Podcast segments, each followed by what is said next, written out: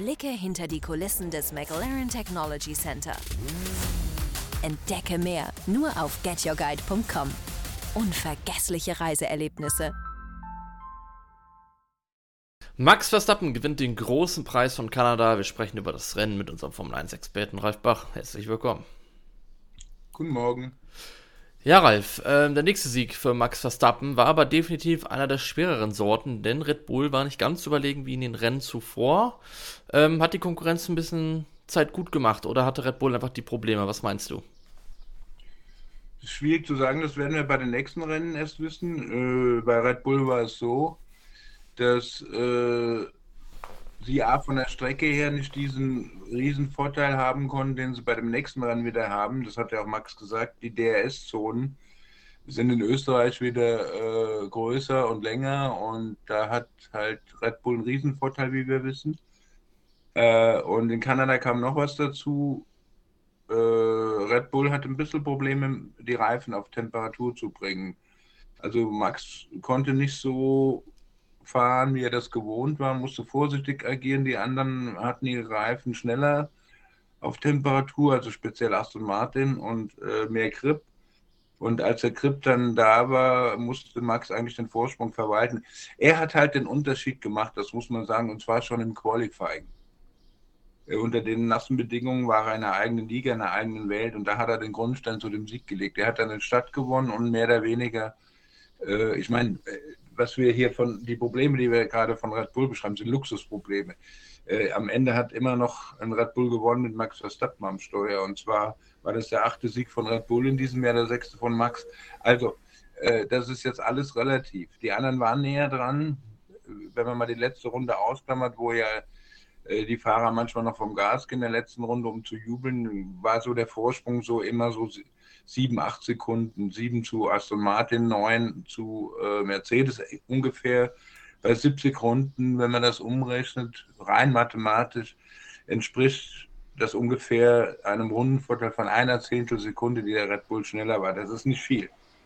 Das ist in Barcelona noch ganz anders gewesen. Da haben wir von 0,4 bis 0,5 Sekunden geredet. Das kann streckenspezifik sein. Es kann sein, dass die anderen aufgeholt haben. Der Aston Martin hat funktioniert mit den neuen Teilen, zumindest in Kanada.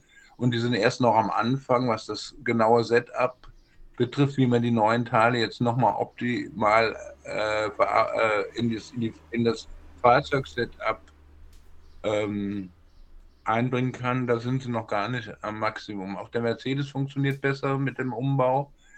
Aber ansonsten hat es immer noch nicht gereicht, um selbst ein Verstappen auf eine, ein Verstappen auf einer Strecke, die von Red Bull für Red Bull jetzt nicht so gut war, plus den kleinen Reifenproblem zu schlagen.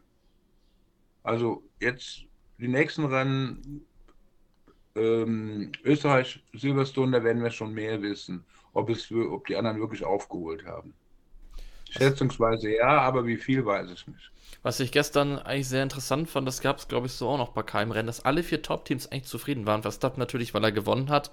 Alonso hat äh, gesehen, dass man näher dran ist an Verstappen und man hat Hamilton geschlagen. Hamilton ist zufrieden, dass, weil ja auch Toto Wolf vorher gesagt hat, äh, dass es nicht die Mercedes-Strecke ist und dass das Auto da nicht so gut funktionieren sollte, trotzdem Platz 3. Und Ferrari ist weit nach vorne gekommen, hat trotzdem und hat auch eine sehr gute Rennpace gezeigt. Also jeder hat äh, was Positives mitgenommen, ne? Ja, äh, könnte man so sagen ich meine, nicht. Äh, ich sag mal, bei Red Bull kann Perez nicht zufrieden sein, bei Mercedes Russell nicht. Ansonsten stimmt es, was du sagst. Der, man hat deutlich gesehen, dass Fahrer auf dem gleichen Auto in Kanada den Unterschied gemacht haben. Max Verstappen gegen Perez. Die beiden Ferrari-Fahrer, muss man sagen, waren auf Augenhöhe, da gab es jetzt keinen großen Unterschied. Äh, Hamilton war klar stärker als Russell, vielleicht nicht vom Speed nur, aber Russell hat halt den Fehler gemacht, dass er die Mauer gefahren ist und, und dadurch ja, mehr oder weniger sein Rennen kaputt gemacht hat, weil die Temperaturen gingen wohl so in die Höhe durch den Aufprall, dass man es lieber abgestellt hat, das Auto, weil eigentlich wäre man auch in die Punkte gefahren. Und bei Aston Martin, ja, Stroll, was ist am Ende geworden? Ich glaube, neunter, ja. aber war halt immer eine Minute, also ganz weit weg von all unser im Training schon. Das, das, da haben die Fahrer schon in Kanada den Unterschied gemacht. war ja auch gestern ikonisches Podium. Ich glaube, es war das zweite Mal, dass Verstappen, Alonso und Hamilton sich das Podium geteilt haben. Katar 21 standen sie auf jeden Fall schon mal drauf. Weiß gar nicht, noch einmal. Ähm, aber das ist schon ähm, was Besonderes. Da hat man schon ein bisschen Gänsehaut, wenn man die drei da vorne sieht. Das sind drei sehr ja, erfolgreiche und äh, schon Legenden also, des Sports. Ne? Wenn man überhaupt Gänsehaut bekommen kann, dann wegen anderen Zahlen.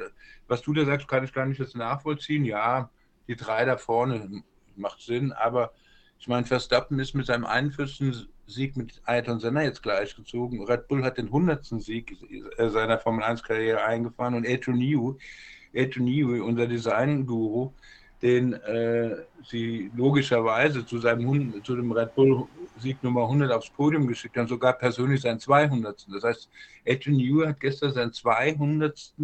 Sieg als Chefkonstrukteur praktisch erreicht. Das ist auch eine Zahl, die ist unglaublich weil Newey war ja äh, vorher schon mit Williams und McLaren erfolgreich, bevor er zu Red Bull gegangen ist. Und da hat er vor Red Bull jetzt schon 100 Siege eingefahren. Das ist Wahnsinn. Das muss man jetzt auch mal sagen. Ja, definitiv. Ohne den wäre bei Red Bull auf jeden Fall nicht die Zahl 100 auf dem Konto gewesen. Ja, Ralf, ähm, ja, wurden gestern einige schöne Zahlen äh, erreicht. Ähm, Alonso auf 2, Hamilton auf 3. Ja, Ferrari, sprechen wir darüber noch ein bisschen auf 4 und 5. Ähm, die haben äh, für die Startposition, dafür, dass sie ein bisschen im Verkehr waren und so weiter, äh, erstens mal erstmal eine gute Strategie hingelegt und sie hatten auch eine verbesserte Pace, ne?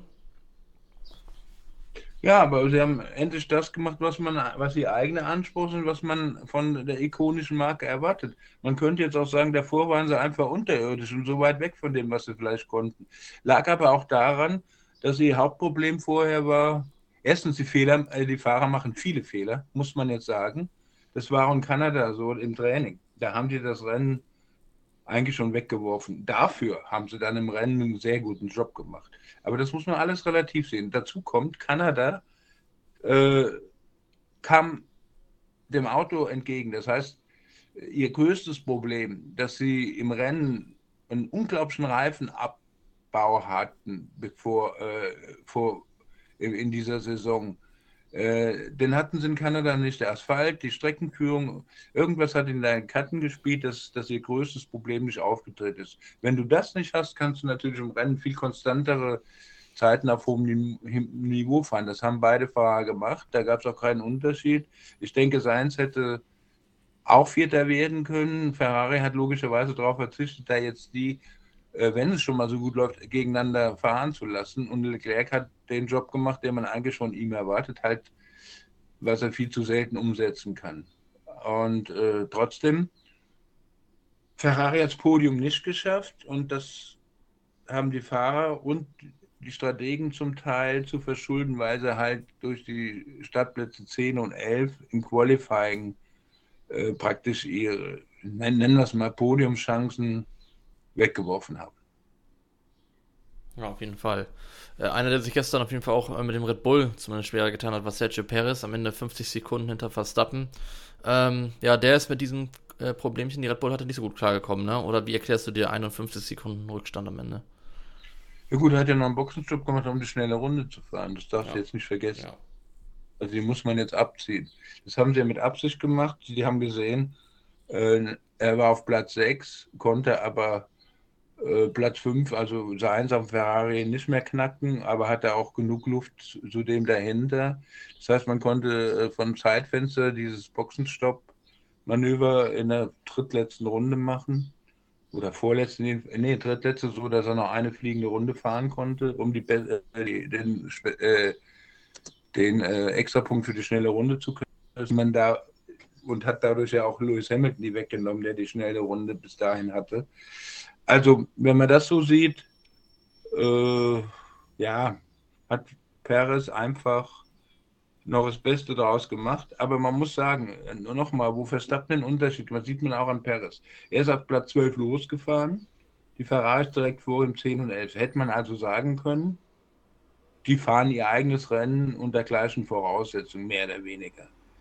Und da war Ferrari besser. Das heißt, äh, Perez hatte keine Chance mit dem gleichen Auto wie Max Verstappen in Kanada die Ferraris zu schlagen. Und Max gewinnt das Rennen. Klar, auch weil er auf Polstand dieses magische Qualifying hatte, aber das gehört halt alles dazu. Und da, das macht halt den Unterschied. Das muss auch ein Perez einsehen.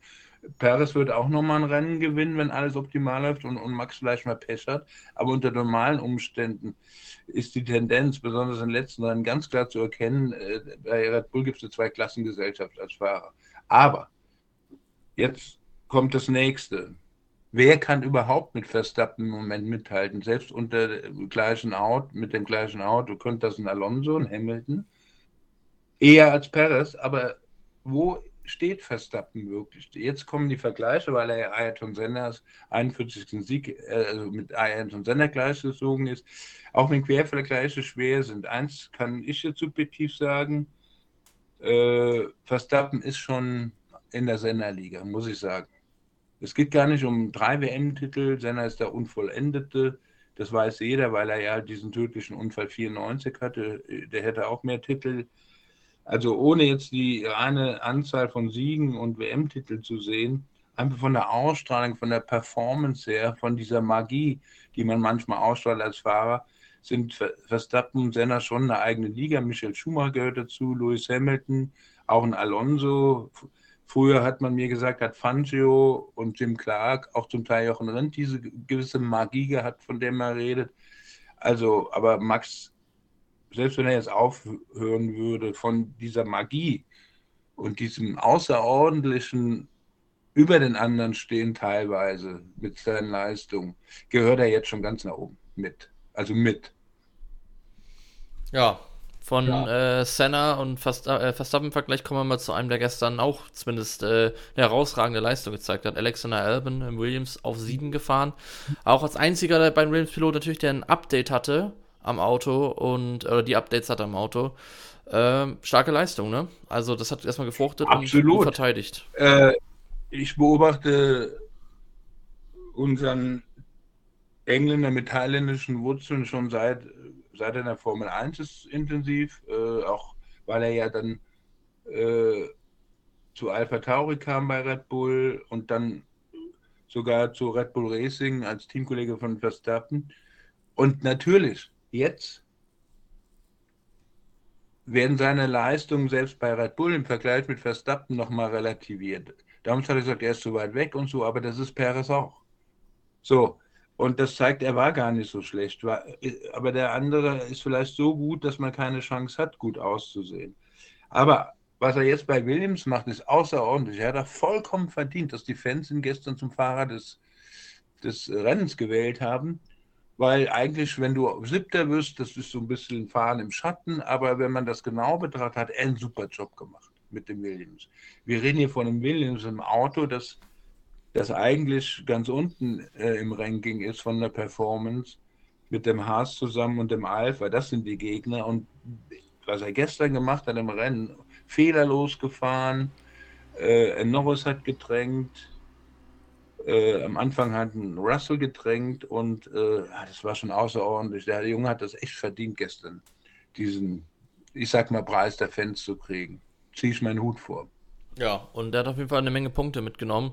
Jetzt in der Konstrukteurs-WM sind sie auf naja, neun. Sechs halt. Ja, aber es sind in dem Schneckenrennen da hinten ja auf jeden Fall viele. Alfa Romeo hat jetzt 9, Haas 8, Williams 7 und Alpha Tauri Schlusslicht mit noch zwei Punkten. Da ist auch richtig der Wurm drin, ne? Das ist eine Riesenenttäuschung, das weiß auch Teamchef Franz Toast. Wir reden hier immerhin von dem, nennen wir es mal Red Bull Junior und Partner Team. Ähm, aber irgendwie geht das Auto nicht, weil man sagt mir, Zunoda macht echt einen guten Job. Der fährt dann halt auch im Schatten der Leistungsfähigkeit des Autos. Aber äh, es liegt wohl nicht an ihm, sondern das Auto hat halt Mucken Manchmal ist es gut, aber mit den Reifen kommt es gar nicht klar. Und sie haben am Anfang der Saison eine Riesenschwäche gehabt, was die Geschwindigkeit auf der Geraden betrifft. Also die aerodynamische Effizienz war alles andere als gut. Da haben sie ein bisschen dran gearbeitet, aber es reicht halt noch nicht.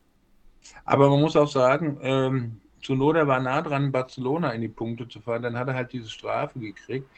Also Zunoda war ähnlich wie, ich sag mal, Alex Elben jetzt in Barcelona auch so einer, der mit dem Underdog-Auto einen riesen Job gemacht hat, dass wenn man da mal genau hingeguckt hat. Aber Alpha Tauri, ja, da muss jetzt was passieren, äh, weil letzte Ich meine, ihr Ziel war Fünfter oder Sechster in der Konstrukteurs-WM zu werden. Da sind sie ganz weit weg von. Und jetzt sind sie, haben sie die rote Laterne praktisch. Und es ist schwierig, genug Punkte einzufahren, um, um weiter nach vorne zu kommen für diese Teams.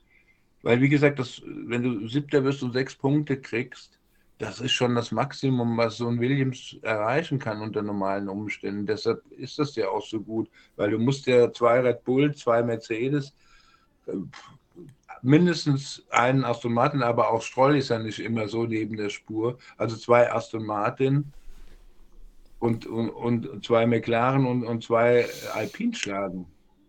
Und da sieht man schon, wie schwierig das ist, da aufzuholen. Auf jeden Fall. Die, Aufholjagd wird auf jeden Fall nicht geschenkt sein. Mit Aston Martin, wie du schon gesagt hast, ist jetzt ein viertes Top-Team dazugekommen. Und dann hat man eigentlich ja in einem erweiterten Favoritenkreis der Teams, sag ich mal, McLaren Alpine. Also demnach wird es schwer für Alpha Tauri da die Punkte gut zu machen. Aber schauen wir mal, was da über die Saison noch kommt. Ähm, ja, wo sich auch noch einiges tun muss, ist natürlich bei Haas um Nico Hülkenberg herum. Denn ja, hat ein super Qualifying gefahren, aber Startplatz 2 oder 5, ich glaube, das wäre am Ende auch wurscht gewesen, hat er selber auch gesagt. Äh, Punkte wären es nicht geworden. Dafür war die Rennpace und auch wieder der Reifenverschleiß einfach zu schlecht. Platz 15 am Ende. Und Kevin Magnussen, sprechen wir auch noch durch, gleich drüber, hatte dann Scharmützel mit De Vries. Aber sprechen wir erstmal über Nico Hülkenberg. Schade, ne? Aus deutscher Sicht. Schade schon. Ich hätte das auch nicht so drastisch erwartet nach dem guten Qualifying. Ich meine, er war jetzt Zweiter im Qualifying und wurde dann auf Platz 5 zurückversetzt, weil er ein bisschen zu schnell gefahren ist unter der roten Flagge. Gut. Äh, aber im Rennen ging gar nichts. Und das von Barcelona hat sich wiederholt. Ich sage ja, dieses Auto ist ein Reifenmörder. Unglaublich. Ich weiß auch nicht, was Haas sich dabei gedacht hat. Das muss man doch das muss dann ein Autokonzept sein, dass man entweder sind die nicht fähig, ein Setup so zu finden, dass man die Reifen einigermaßen schonen kann und einen Griff kriegt. Ich weiß nicht, was da los ist. Also, das geht ja so nach hinten los.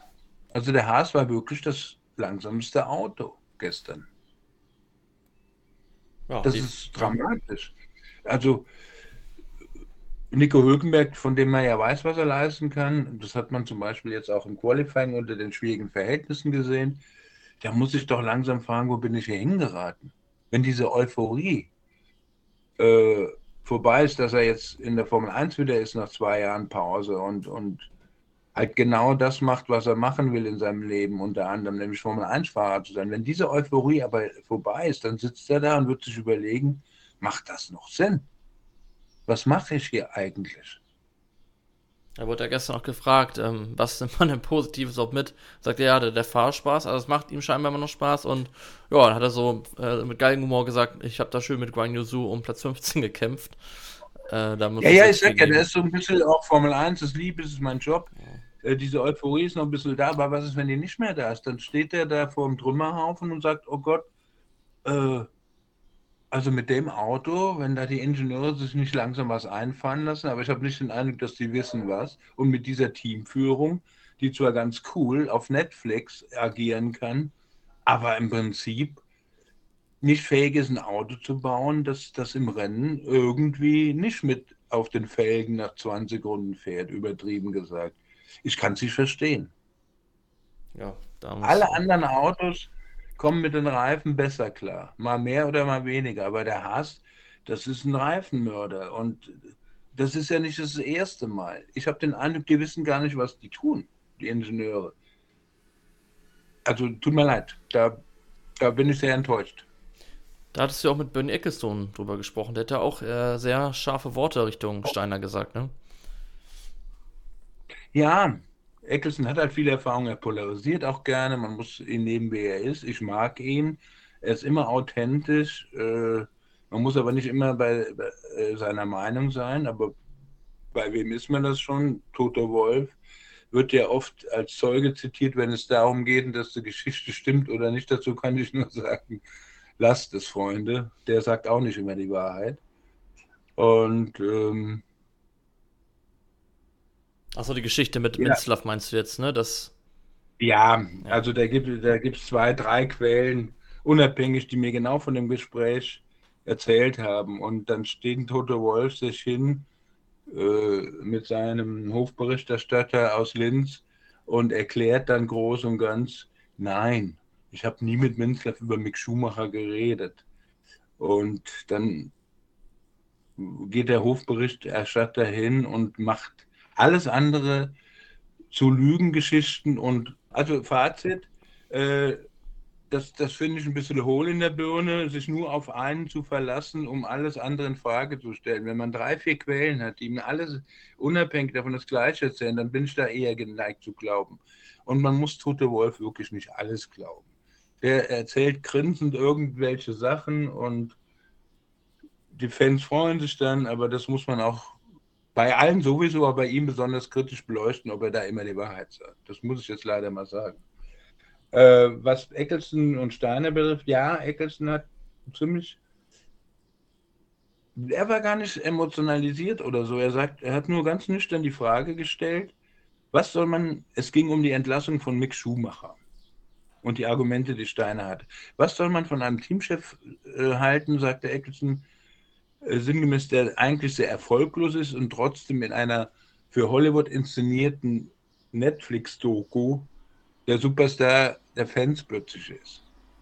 Also, er will damit sagen, da ist viel Show und viel Gerede im Hintergrund, aber verdient hat er diesen Status rein aus sportlichen Leistungen äh, äh, nicht.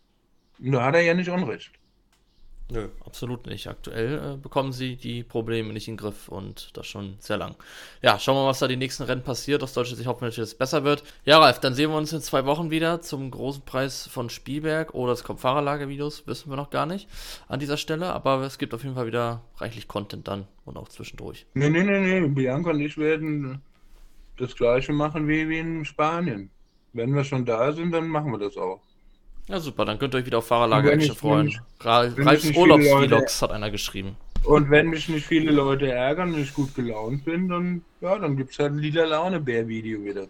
Schauen wir mal. Ja, einer hat schon geschrieben, Ralfs Urlaubsvlogs sind das.